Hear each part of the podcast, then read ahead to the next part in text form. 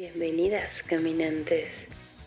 Pasen a la guarida de las brujas y pónganse cómodas, porque desenterraremos juntas los secretos del lado oculto de la luna.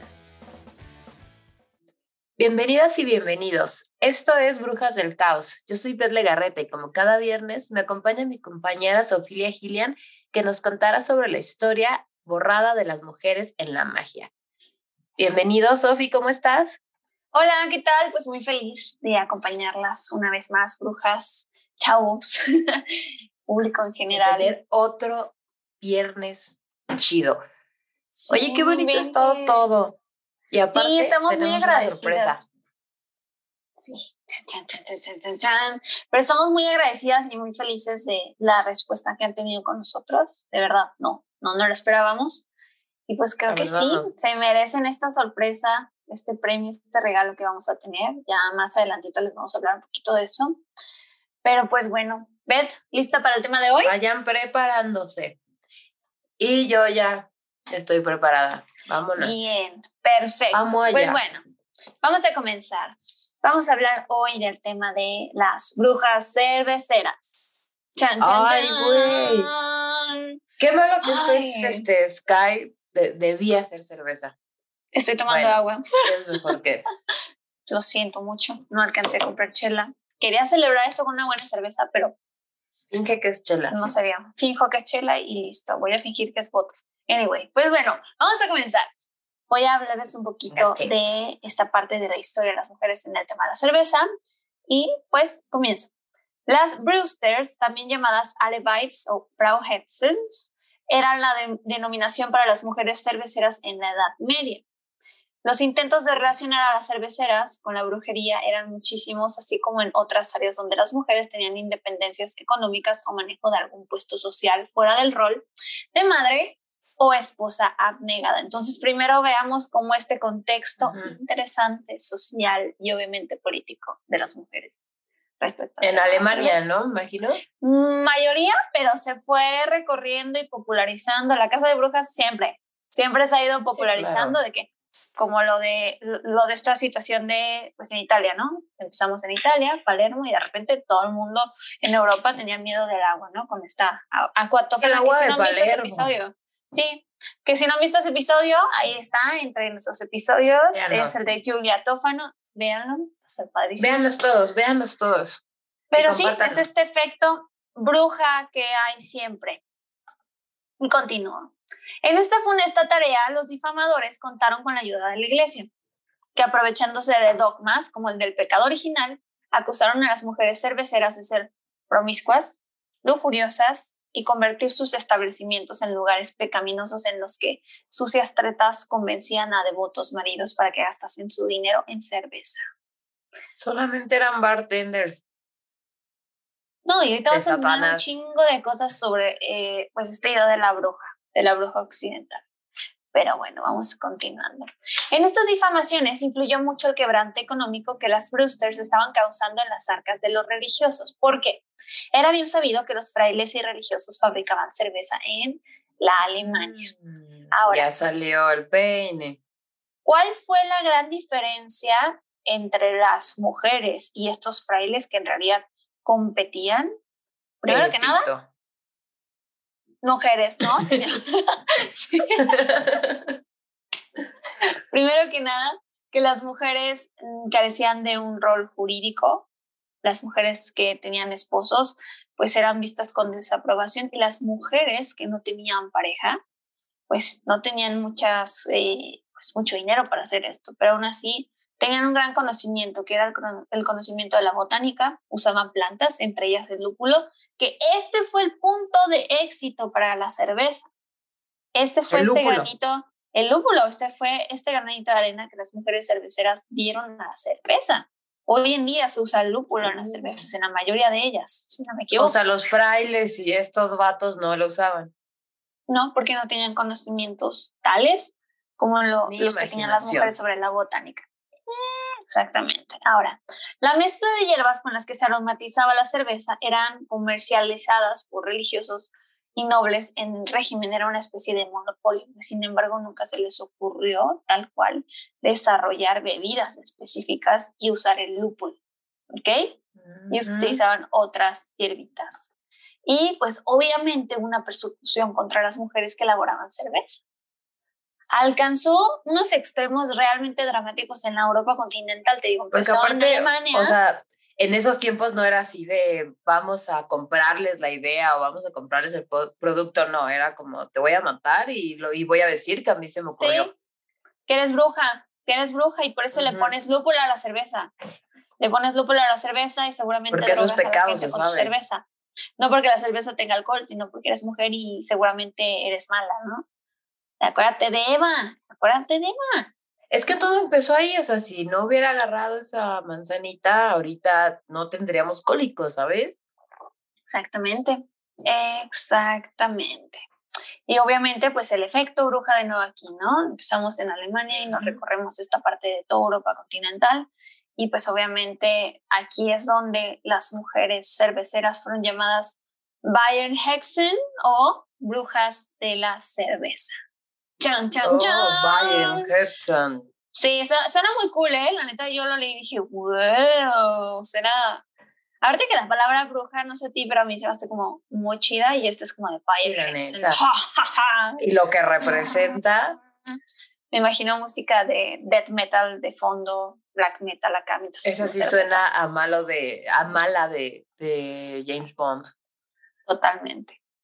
Y pues obviamente no faltaron los juicios contra ellas, resultando especialmente curioso el que se celebró en el año de 1538 en Eschlaue, espero decir bien las cosas, una ciudad de la antigua Ischlau, a lo mejor, una ciudad de la antigua Prusia.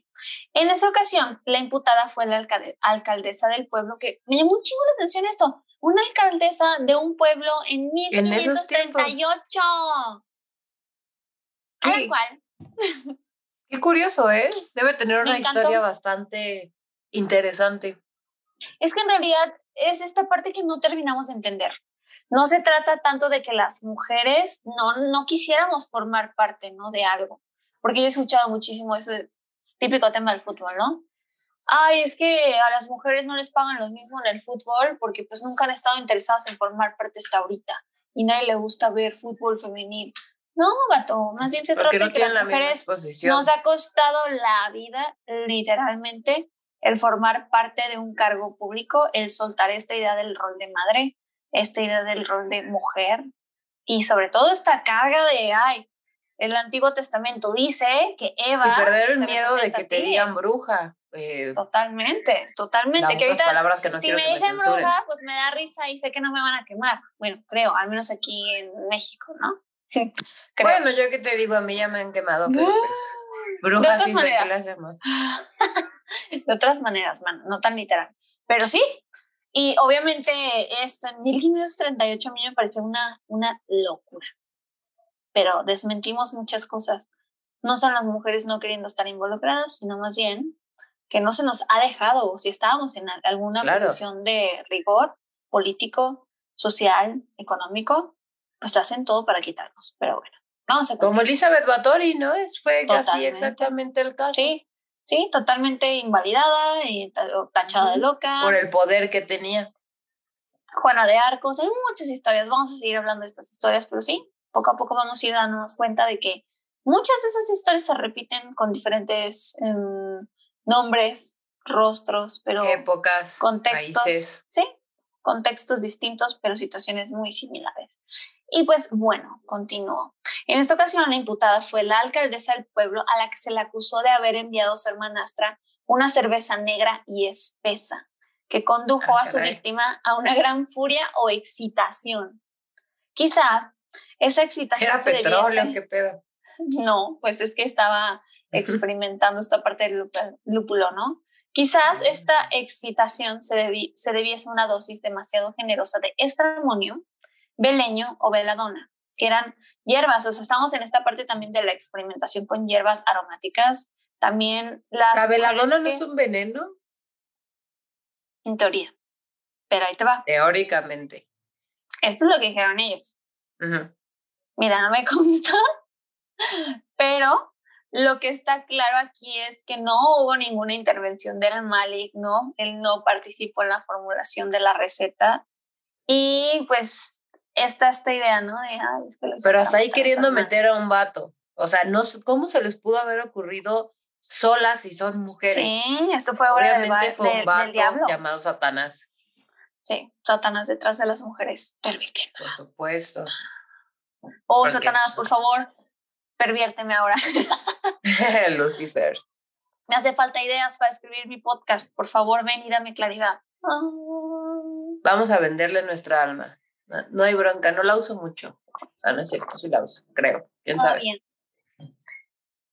Y pues bueno, ya fuese a causa de las prácticas de la iglesia o de la sociedad patriarcal post peste negra, que recordemos esta parte, acaba de pasar la peste negra, las mujeres fueron perdiendo terreno en lo que a la cerveza se refiere. Es cierto que aquellas que quedaban viudas podían continuar al frente de los negocios cerveceros de sus maridos, tal como atestigua el inventario de asociados del gremio cerveceros de Londres del siglo XV. Pero el declive fue constante y en los siglos siguientes la relación se limitó a la colaboración en la elaboración o a la gestión de posadas y tabernas. No sé si recuerdas, pero también está esta idea de las posadas, las tabernas, de ahí sí se veía como, las medievales, Sí, el siglo XV. Güey, pero... chingonas como las de, ay, ¿cómo se llama esta serie de Netflix? ¿Cuál será? Sayo. Perdón. bueno, no me acuerdo. Este, que no, estoy segura de que nos la van a poner ahí. Por favor. Esperemos que se acuerden. Yo la verdad no tengo ni idea. Fun fact de Sofía que nadie pidió. Soy malísima viendo series. A mí me maman. Me maman, pero soy malísima para los nombres. De hecho, ya va a salir la, no me acuerdo si es segunda o tercera temporada. Pero bueno, ya, ya, ya Si te acuerdas, pues los ponemos en los comentarios show notes, pero si no, por favor, comenten aquí abajito, estaría muy interesante porque también... Bueno, el caso es que ahí salen mucho ese tipo de tabernas. Sí, es que es muy de la época, muy, muy de la época y ahí sí se ve como la participación de las mujeres, pero ¿por qué? Porque es una representación de la idea de lo hogareño. Sí, porque ellas limpiaban, este... Y eran las que te recibían. Claro. Ahora, dándoles todo este contexto, de esta situación actual, de lo que estamos hablando en esa época, vamos a hablar de descubrimientos y de representaciones. Vamos a ver. En 2004, los arqueólogos ubicaron el descubrimiento de la primera bebida fermentada del mundo, una mezcla de frutas, miel y arroz en Yahoo, China, entre el 7000 y 5700 a.C. Ahí te va porque vamos a hablar un poquito, vamos a remontar la historia porque quiero que entendamos la influencia de las mujeres en la cerveza. El descubrimiento anuló la creencia popular de que los humanos habían preparado su primera bebida a base de granos en la antigua Mesopotamia, ubicada, ubicada perdón, en la actual Irán e Irak. Los historiadores ahora califican la mezcla de Mesopotamia como la primera cerveza de cebada del mundo y siguen comprometidos con su creencia original de que la civilización comenzó en esta llamada media luna fértil entre los ríos Tigris y Éufrates. Ahora. O sea, la cerveza es tan vieja como la mismísima humanidad. Totalmente, totalmente. Esta idea de embriagarnos, es que de tomar no puede pan líquido. sobrio totalmente. sí, sí, sí, sí, Y vamos a ver otro, otro detalle interesante. Vas a ver, ahí vas a ver, hermana. Dieron fecha a la evidencia encontrada en el estado mesopotámico, mesopotámico de Sumeria, no antes del 3500 a.C., pero confían en que los primeros colonos del mundo comenzaron a cultivar cebada para cerveza y o pan en el año 10.000 a.C. Muchos sospechan que los cazadores recolectores que precedieron a los sumerios en la línea de tiempo evolutiva también elaboraron cerveza creando accidentalmente el estupefaciente en contenedores llenos de levadura en el aire y granos silvestres empapados de lluvia. Wow. Y aquí es donde vamos a la parte más chida. Sí, no inventes, es como... Sustos que dan gusto. Sustos que dan gustos. Muchísimas gracias. Lo casado fue el momento de decir, voy a tomarme este líquido que salió después de que dejé estas cosas ahí a la intemperie. A ver qué pasa, a ver qué sabe. Pero pues siempre hay que tener instinto de aventura. Primero que nada y antes que todo. Es como cuando dejamos una chela, una caguama que abrimos y se le fue el gas y tu alcoholismo. Y se ve refri. Dice, échale un trago, a ver si. a ver si Toda está quemada. Está quemada, pero pues igual tiene alcohol. Es alcohol. Sí, sí, sí, cálale. Lo dice la ciencia. ¿Sí? Pero bueno. Aunque discuten sobre los orígenes antiguos, los arqueólogos que estudian la fermentación concuerdan en una cosa. La gran mayoría de los cerveceros antiguos eran mujeres. Y aquí hay una explicación. Mientras los hombres estaban cazando, que somos las mujeres. Claro, y mientras los hombres tenían este rol de cazadores, las mujeres estaban recogiendo los ingredientes que necesitaban para hacer otros alimentos y bebidas para acompañar el mamut lanudo o el mastodonte. ¿Ok? El Dice el doctor, sí. Dice el doctor Patrick McGovern arqueólogo biomolecular en la Universidad de Pensilvania, que determinó que los recipientes de la bebida de Mesopotamia contenían la cerveza de cebada más antigua conocida. Por si te que de aquí es el origen. Una vez que nuestros ancestros nómadas, ¿sí? Una vez que nuestros ancestros... Ay, malas, soy malísima con la geografía y todo. ¿Dónde chingados era Mesopotamia? Me siento como las maestras. Manuel, acabo Por de favor. decir. Irán. Ay, perdóname. Irán. ¿Ves? Ponga atención.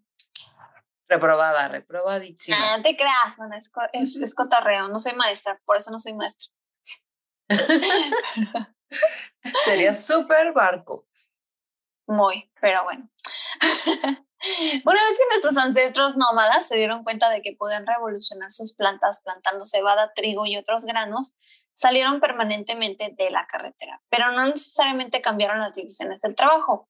Las mujeres fueron las que hicieron las bebidas caseras fermentadas, dice McCovern sobre estas primeras sociedades. Y es que las mujeres sumerias preparaban cerveza baja en alcohol para las ceremonias religiosas y como parte de la ración diaria de alimentos los cerveceros o los hombres, los cerveceros sumerios gozaban de gran respeto en parte porque probablemente también servían como sacerdotisas de la venerada diosa de la cerveza, Ninkasi, perdón, mujeres. Los sumerios creían que Ninkasi supervisaba el proceso de elaboración de la cerveza y trabajaba como cervecera jefa de los dioses, que regalaba cerveza a los humanos para preservar la paz y promover el bienestar. O sea, Ninkasi, o sea, Habemos nuevo altar, habemos nueva diosa, por favor. Y eso me encantó. Regalaba cerveza a los humanos para preservar la paz y promover el bienestar. ¡Qué bonito! A menos de que sean vatos de, de la condesa, güey, o de guapa, porque entre más cerveza, menos este, preservamos la paz. Chale. Es que no sé si sea la cerveza o si sean otras bebidas o sea, los vatos, o sea, sus incapacidades de sentir emociones y trabajarlas, sacarlas. No sé, mana. Que sale nada más con alcohol, ¿no? No creo que sea la cerveza. No creo que sea la cerveza. No le echemos la culpa a la pobrecita que no se puede defender. Totalmente. Y bueno, la receta de la cerveza que se creó ahí fue la más antigua de la historia escrita, o sea, además de que estuvo registrada dos mil años antes de Jesús, dos mil años antes o uh. más de la dos Inquisición. mil años antes de Jesús ya había magia. Dos mil años antes de la Inquisición ya había magia. Totalmente. Magia chelera. Antes de que nos pudieran enjuiciar por eso. Y en la misma época en la que los invasores vencieron a Sumeria, la ciudad de Mesopotamia de Babilonia ascendió al construir sobre los logros de su antiguo vecino. Hubo una expansión, al igual que sus predecesores. Los babilonios tenían en alta estima a las mujeres. Las mujeres de Babilonia disfrutaban del derecho al divorcio y eran propietarias de negocios y propiedades. Y algunos historiadores dicen que pudieron haber participado en alguno de los primeros negocios del mundo mientras vendían su cerveza con nuevas formas de contabilidad y escritura se alentó a las mujeres a trabajar como tabernas y panaderas. También pues es que la, sociedad, o sea, si dentro de la sociedad dejamos que toda la gente capacitada para hacer cosas las haga y que se ponga a crear y se ponga a trabajar sin importar si son hombres o mujeres, vamos a llegar a lugares muchísimo más chidos, muchísimo más interesantes. Claro, claro. Que con la mitad de la capacidad. Exactamente. Y además su debido respeto, ¿no? Porque aquí el hecho de hacer la cerveza no era solamente, ok, tú eres bueno para hacer cerveza, sino que las mujeres cumplían un poco con este rol divino de decir, ellas son respaldadas por esta parte de pues un crecimiento. Recordemos que el trigo, la cebada, los campos tienen que ver mucho con la, se le asociaba mucho con la fertilidad. Las mujeres representaban la fertilidad, entonces claro que hay una conexión espiritual.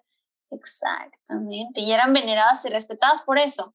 Tenían una individualidad totalmente merecida, ¿no? Entonces, no están solo... eran tratadas como personas. Como seres importantes, parte de una sociedad. Exactamente. Con ideas, sueños y opiniones. Más de lo que podemos decir actualmente en México del 2021. Así es. Y así como en otras partes, también en el antiguo Egipto, adoraban a la diosa de la cerveza llamada Tenenit. Contaban historias sobre la diosa Hathor, Sekhmet, hay varias, que salvaron a la humanidad de la destrucción después de una borrachera. Ah, caray. La, la, la los dioses, pues, o la diosa se puso borracha. Las diosas. O la, las diosas, o la humanidad se puso borracha. O la humanidad se puso borracha. Pues a mí me parece bastante este, coherente y creo que deberíamos aplicarlo más seguido. Yes, yes, yes, yes. Una, unas chelitas a los jefes de Estado, un porrito para, para nuestro presidente, para que se, se tranquilice y ya no pueda hablar, por favor. Ay, mana, pues no sé, lo dudo mucho. Igual se nos pone peor. Pero bueno, no politicemos por ahora. No, bueno, no, no, no, no, Esto está muy bonito como para meter estos patos. Para echarle liendres. Yes. Los jeroglíficos, jeroglíficos representaban mujeres preparadas y bebiendo cerveza. Esto, ¿Me entendieron, no? Representan mujeres preparando y bebiendo cerveza a través de pajitas que los historiadores dicen que los cerveceros babilónicos probablemente inventaron para perforar gruesas capas de espuma que flotaban sobre su producto. Además, ¿Y tú crees que ya se le metían a las tortugas en la nariz desde esos tiempos? Ah, pues no eran de plástico. Ah, pues eran de bambú.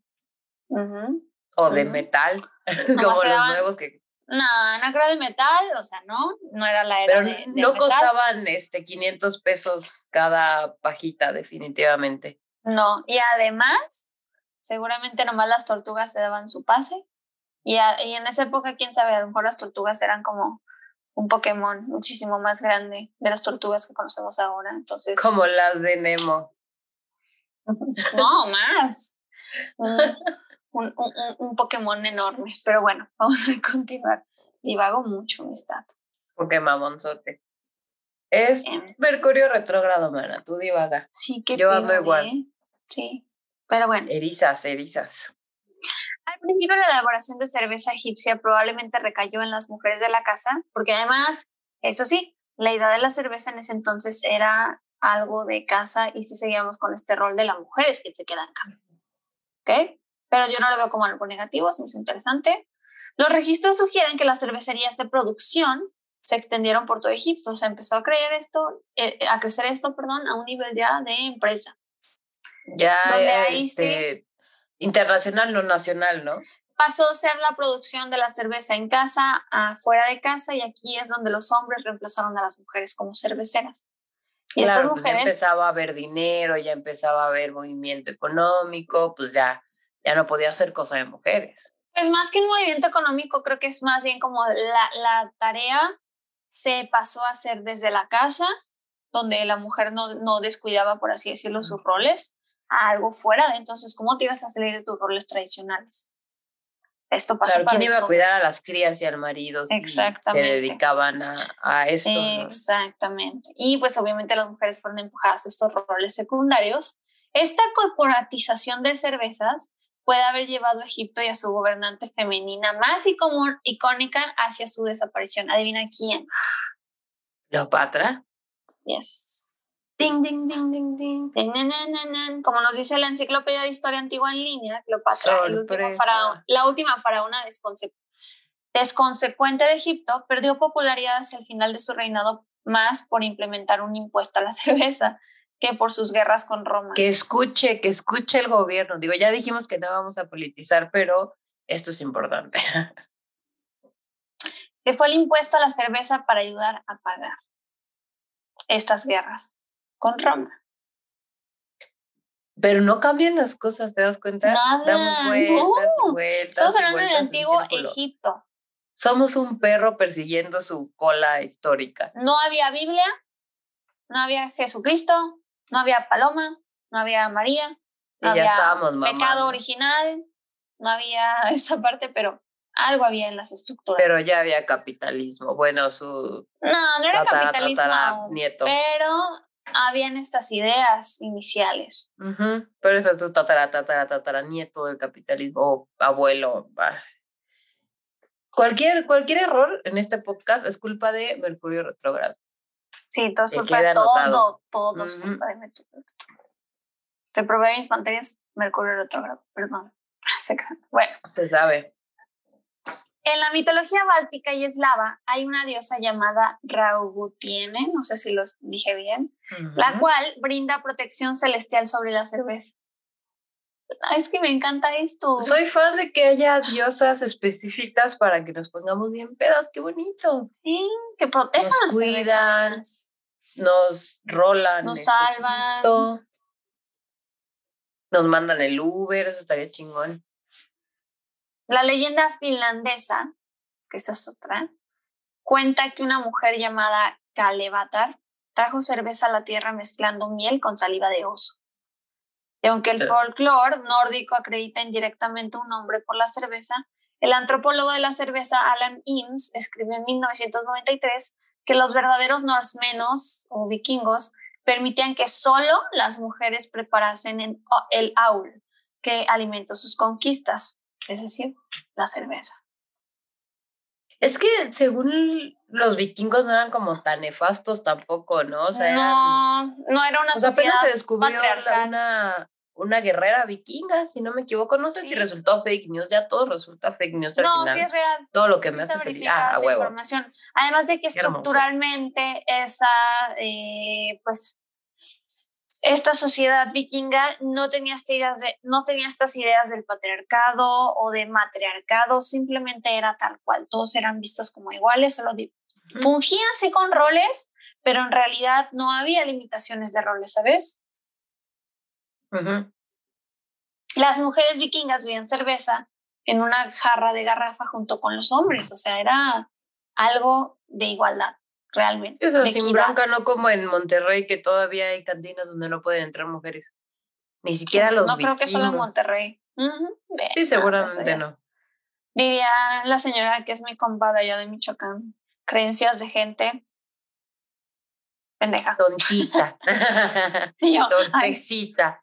upsi dupsi. Ay, yo después de haber dicho pito, güey, y no sé qué tantas cosas.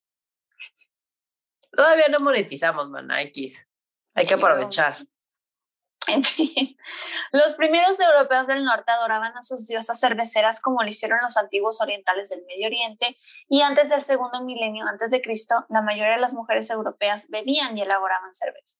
Desde mujeres germánicas migratorias que elaboraban en los claros del bosque para evitar los invasores del Sacro Imperio hasta las alemanas e inglesas que mantuvieron sus tradiciones hasta la Revolución Industrial.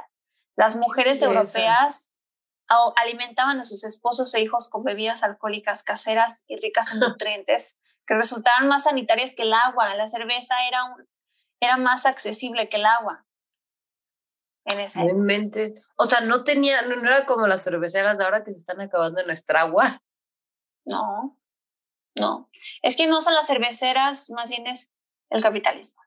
Siempre Claro. he dicho yo que no es lo que consumamos, sino la forma en cómo consumimos. Ese es el Exactamente. Y se sabe que no hay consumo ético dentro del capitalismo. ¿no? Bienvenidos es a tema las brujas anarquistas. Pero bueno. Durante miles de años las mujeres elaboraron un líquido sin exprimir el llamado ale, cuya tasa de deterioro rápido se adaptó a la producción nacional descentralizada. Es decir, que algunas cerveceras emprendedoras, que era el equivalente femenino del cervecero masculino, producían más de lo que sus familias necesitaban. O sea, también la producción de cerveza que hacían las mujeres era como para alimentar al esposo, a los hijos, porque sí, veían la cerveza como un alimento. Y las demás vendían su excedente. Sí, pan líquido. claro. Con alcohol. De niño podías tomar alcohol. Pan líquido más chido. Y vendían el excedente por una miseria. Pero las mujeres casadas no tenían su estatus legal, lo que les decía, las mujeres solteras tenían poco capital y esta situación económica las dejó económicamente y políticamente vulnerables e incapaces de acceder a los desarrollos económicos y los avances tecnológicos que gradualmente se transformaron en Europa. Es decir, que si quizás hubieran tenido fueron las primeras nenis. No, y sobre todo cerveza. Si hubieran tenido este acceso, esta oportunidad de decir, ok, va, déjenme hacer cerveza, déjenme venderla, estoy segura de que hoy en día habrían empresas que empezaron con mujeres y que hoy en día estarían consolidadas como grandes cerveceras. Claro, como, como las grandes cerveceras que tienen que hoy en día un chingo de años, pero pues todas son de vatos, ¿no? Iniciadas por vatos. Sí, pero bueno, te vas a seguir enterando de muchísimas cosas como esto. Voy a seguir haciendo La historia se repite. Sí, sí. Nos faltó la chela, pero bueno. Los conventos alemanes proporcionaron un refugio raro para mujeres solteras para florecer como cerveceras y botánicas, como el de Saint Hildegard o Bingen, distinguiéndose a sí misma como la primera persona en recomendar públicamente el lúpulo como agente curativo, amargo y conservador. Unos y ya no la trataron de quemar. yo ya, yo ya iba a creer que tenía un final. ahí te va. Unos 500 años antes de que la sociedad dominante prestara atención, fuera de los muros monásticos, el derecho a una cervecera a la autodeterminación estaba a la merced de los señores feudales, la iglesia o la clase mercantil emergente. Cualquiera que sea el elemento o elementos que dominaran en su época particular en el descubrimiento, principal del la lúpulo, en la Alemania del siglo XVI, dio a las clases dominantes más influencia para prohibir los peligrosos aditivos de la cerveza que las cerveceras habían usado durante siglos. Obviamente, a él, ella usar y recomendar el lúpulo, no solamente como un conservador. Pero ¿qué tal un poco de Coca-Cola con cocaína? Pero como si no, más bien como un agente curativo, Ahí es donde dijo la iglesia, el Estado y todos, mmm, Ana, ¿sabes qué? Estamos platicando y yo creo que no se va a poder. Yo creo que inclusive Esto está vamos demasiado a hacer chido y una, eh, una ley para prohibir estos aditivos peligrosos, porque esos aditivos son del diablo. Son peligrosos porque, es exacto, porque son del diablo. Sí, ya sé que el lúpulo llevas dos mil años usándolo, pero pues es del diablo. Pero el diablo, existe desde, desde, la creación, ¿sí? Entonces se desarrolló las leyes de pureza llamadas, mm, ay, no sé hablar alemán, pero Reinheitsbad, creo que lo dije. Las Reinheitsbad, las Sin duda, esta ley impidió que al menos unos pocos bebedores murieran, según ellos. Pero también ponen los recursos de mayor costo, tales fueron los saltos del alcance de las cerveceras. Con los lúpulos también vino la cerveza de mayor duración. Los hombres obviamente reaccionaron a esta forma de creación, construyendo cervecerías de producción y formando gremios de comercio internacional. Oh, por supuesto, como siempre reaccionan capitalizando absolutamente. Claro, porque tienen todo, todo el derecho, la parte económica, tienen la parte legal. Entonces, tú como mujer carecías de eso. Sí, podrás competir conmigo desde tu casa, pero yo tengo la, la industria. Hay que hacer este, una sección que se llame Los hombres reaccionan a joya. Ya sé, es como, como cualquier video de YouTube hoy en día de hombre reacciona a un video de feminismo.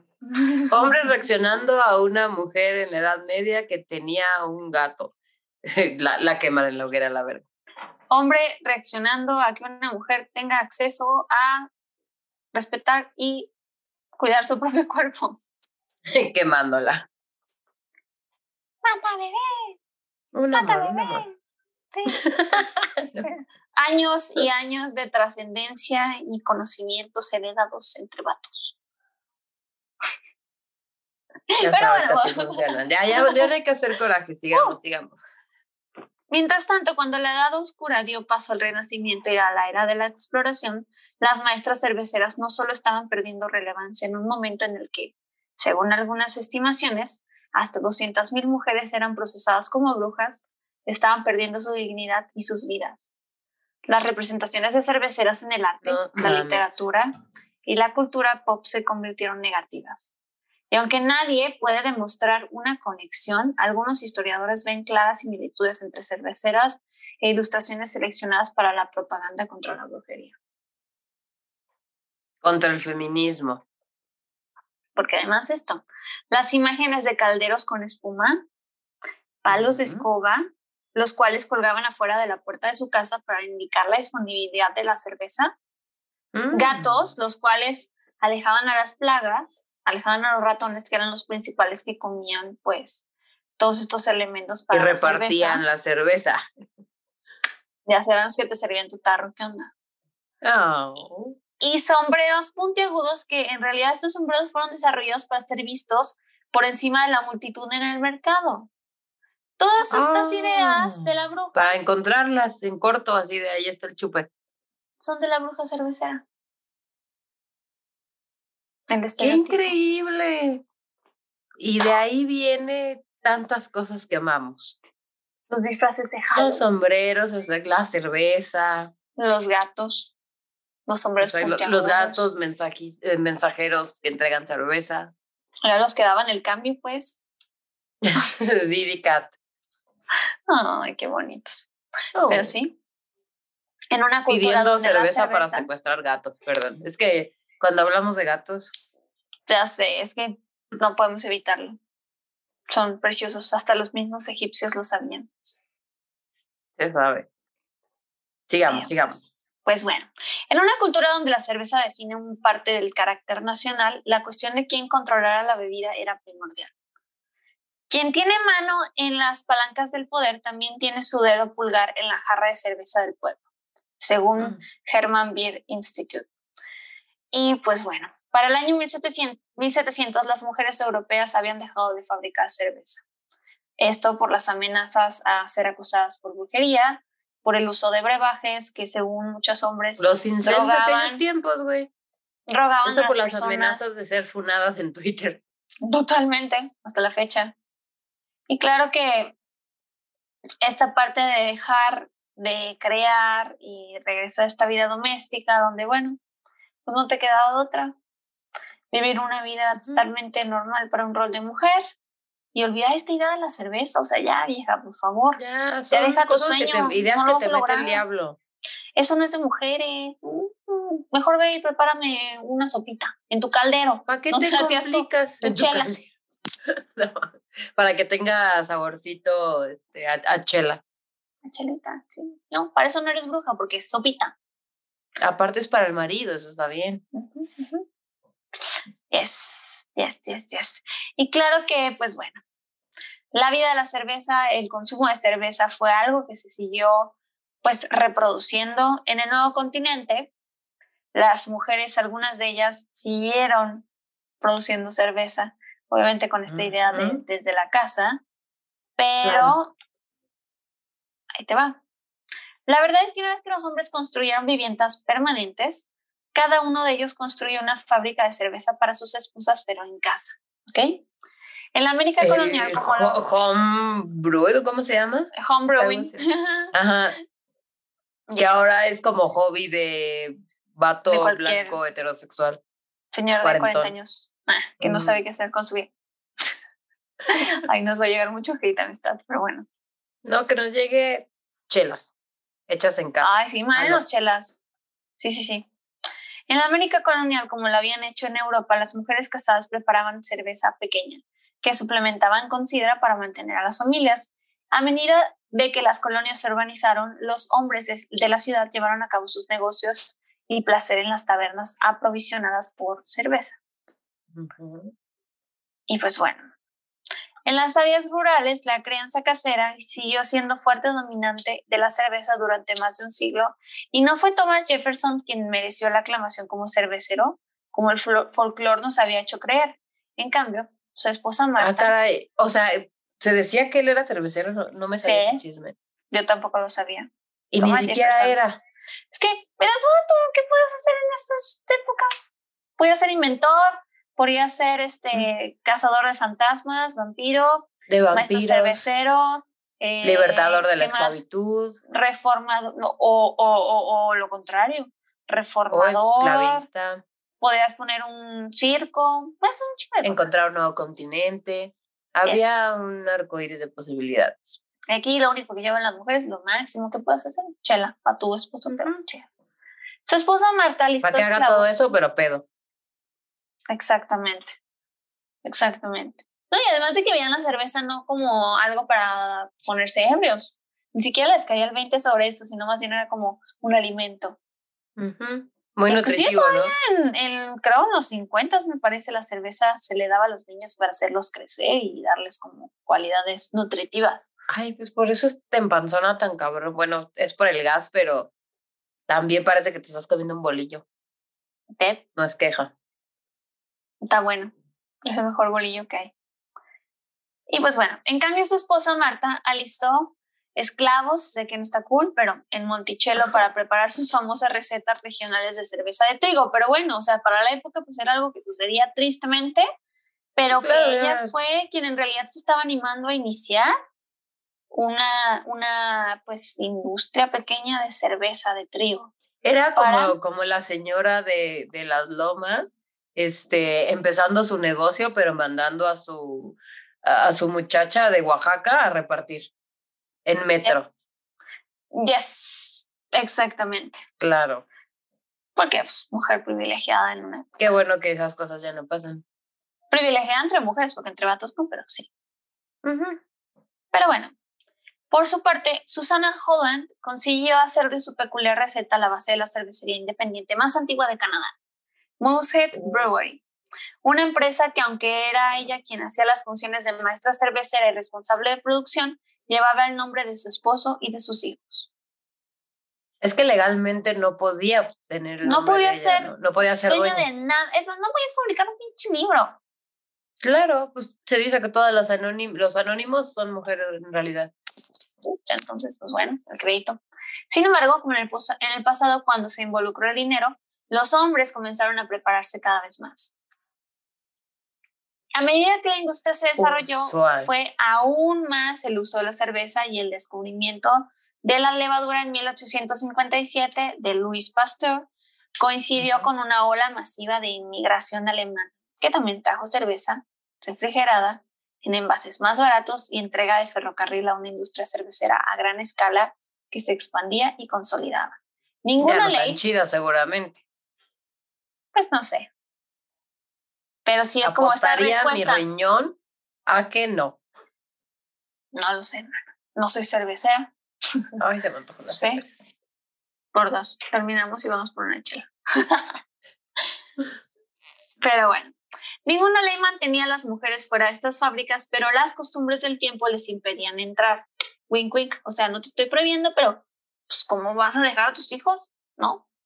Exacto. Y la comida. Sin embargo, la cultura de la bebida. O sea, yo te dejaría, pero pues tú no tienes tiempo. Claro, te dejaría y no. pero sí. Sin embargo, la cultura de bebida más relajada de los alemanes sí introdujo cambios mediante en lo que se animaba a las mujeres para que bebieran públicamente por primera vez. Este enfoque arrogante de la bebida indignó a los líderes del movimiento de la templanza. La cerveza baja en alcohol ofreció un respiro relativo a los impulsos destructivos del ron.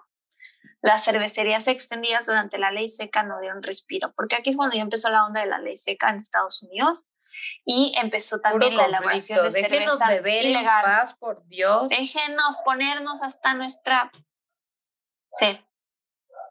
La elaboración de cerveza ilegal, obviamente, volvió a entrar a la casa donde las mujeres como la abuela de Smith en el campo de carbón, mantuvieron la tradición. Siguieron haciendo lo que habían estado haciendo, dice Smith.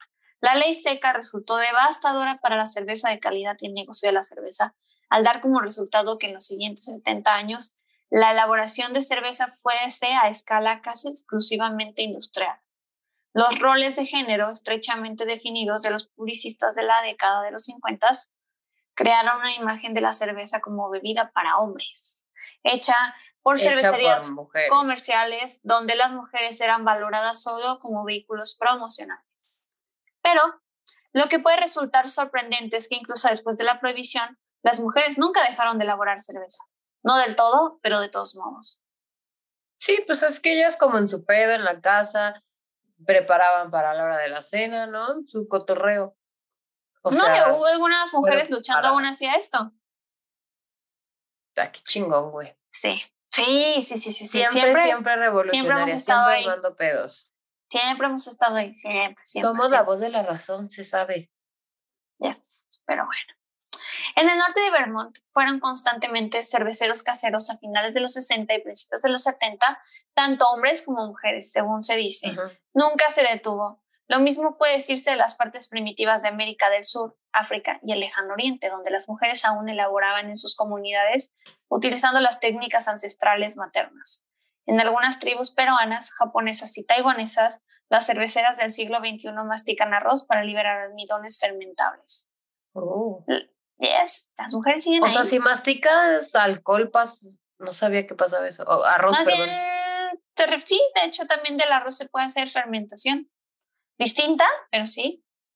Y recuerda, fue precisamente de las primeras bebidas en Asia. Ah, sí es cierto, sí es cierto. Tenía, era, era con base de, arroz, ¿no? Sí, sí, sí, sí. Es que una cosa era la cerveza de trigo y la de arroz, pero ambas eran cervezas. Pero sí, las mujeres seguían ahí, luchando, resistiendo, persistiendo en sus prácticas que no solamente era la idea de, del alcohol, sino más bien de esto me lo enseñaron por muchas eh, generaciones, se fue pasando de mujer a mujer, de mi abuela, mi mamá y con mi mamá hacia conmigo, ¿no? Y claro que se sigue repitiendo, y ahí está. Las mujeres en Burkina Faso, África Occidental hoy en día, machacaban y fermentaban la cerveza de sorgo, que no sé qué es sorgo, en instalaciones que se asemejan a las que existían hace 5.500 años. Y grupos de mujeres chinas y camboyanas siguen sorbiendo cerveza con sorbetes, tomándose la cerveza con, con pajitas para la espuma. Con o sea, una práctica, probablemente. Y es ahorita una práctica como súper criticada, ¿no? Tomarte, o sea, si alguien te ve tomando una chela con, con popote, es crítica segura, casi como el clamato con chela o las gomitas el whisky con coca. Ay, las gomitas, no. Y yo así a hacer una crítica, sí, pero bueno.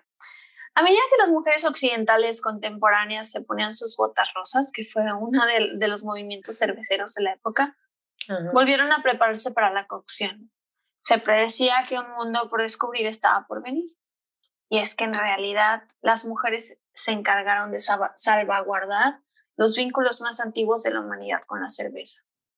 Las mujeres están a menudo atadas los a través del arte. de la abuela. Totalmente. Las mujeres a menudo están atadas a través del arte y de otras maneras a esas antiguas bebidas fermentadas. A medida que, que adquiramos más información, creo que veremos que las mujeres están más involucradas de lo que pensábamos. Y esa es la idea de este podcast justamente, que nos demos cuenta de que en todo estamos, en todo hemos estado siempre, porque un argumento clásico de los vatos es, ay, sí, bueno, mencióname una inventora o mencióname una escritora o bla, bla, bla, que, que claro que las hay, que no son tan famosos como, los vatos no quiere decir que no hayan existido, que no hayan sido igual o mejor que ellos. Quiere decir que se, se, invisibilizaban y que mucho de este trabajo de los vatos era realmente de mujeres. Claro, y además de que, o sea, fuimos invisibilizadas durante mucho tiempo y hasta la fecha, entonces, claro, claro que no vamos a encontrar mucha información, pero sí. Ahora les cuesta más porque ya podemos hacer podcast y subir videos a YouTube. Yes. Y pues esta fue la historia de las mujeres cerveceras, las brujas cerveceras y cómo hemos resistido a lo largo de la historia. ¡Chan, chan, chan! Definitivamente es el ¡Ah! nuevo mejor tema para contar en la peda cuando estás echando chela. ¿Sabía usted? Sí sabías. ¿Por qué las mujeres siempre tenían gatos y dicen que eran brujas? Maldito machito. Yes. Qué chingona, mana. No, no inventes. Ya Te sigues luciendo. Tú también, de verdad. Y espero que les esté gustando este, este episodio, esos episodios, esos temas. Si saben algo más de este tema, adelante, comenten, reaccionen, ya sea aquí en nuestras redes, en nuestro Instagram. O si se les Yo ocurren temas de morras que quieran que toquemos o así, y estén pendientes porque viene una sorpresa chida. Haga cuentas, Porque yo ya sé que tienen muchas esto, ganas. ya nos gustó esto. Sí, estamos muy felices, muy felices y muy agradecidas con la respuesta. Y pues esperamos seguirlas viendo por aquí. No olviden suscribirse, seguirnos en nuestras redes y pues nada, Bet, no sé qué más quieras decir. Nada más voy a decir que el hecho de que no haya segunda sección tiene que ver con la sorpresa, pero ya está ahí. Muchas gracias y nos escuchamos, vemos el siguiente viernes. Chao.